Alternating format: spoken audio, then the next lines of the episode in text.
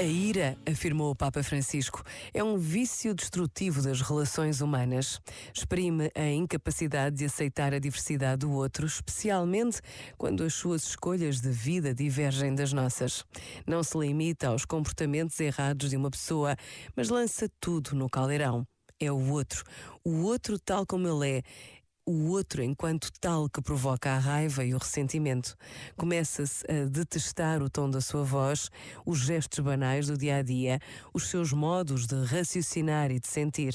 Quando a relação chega a este nível de degeneração, já se perdeu a lucidez. A ira faz perder a lucidez.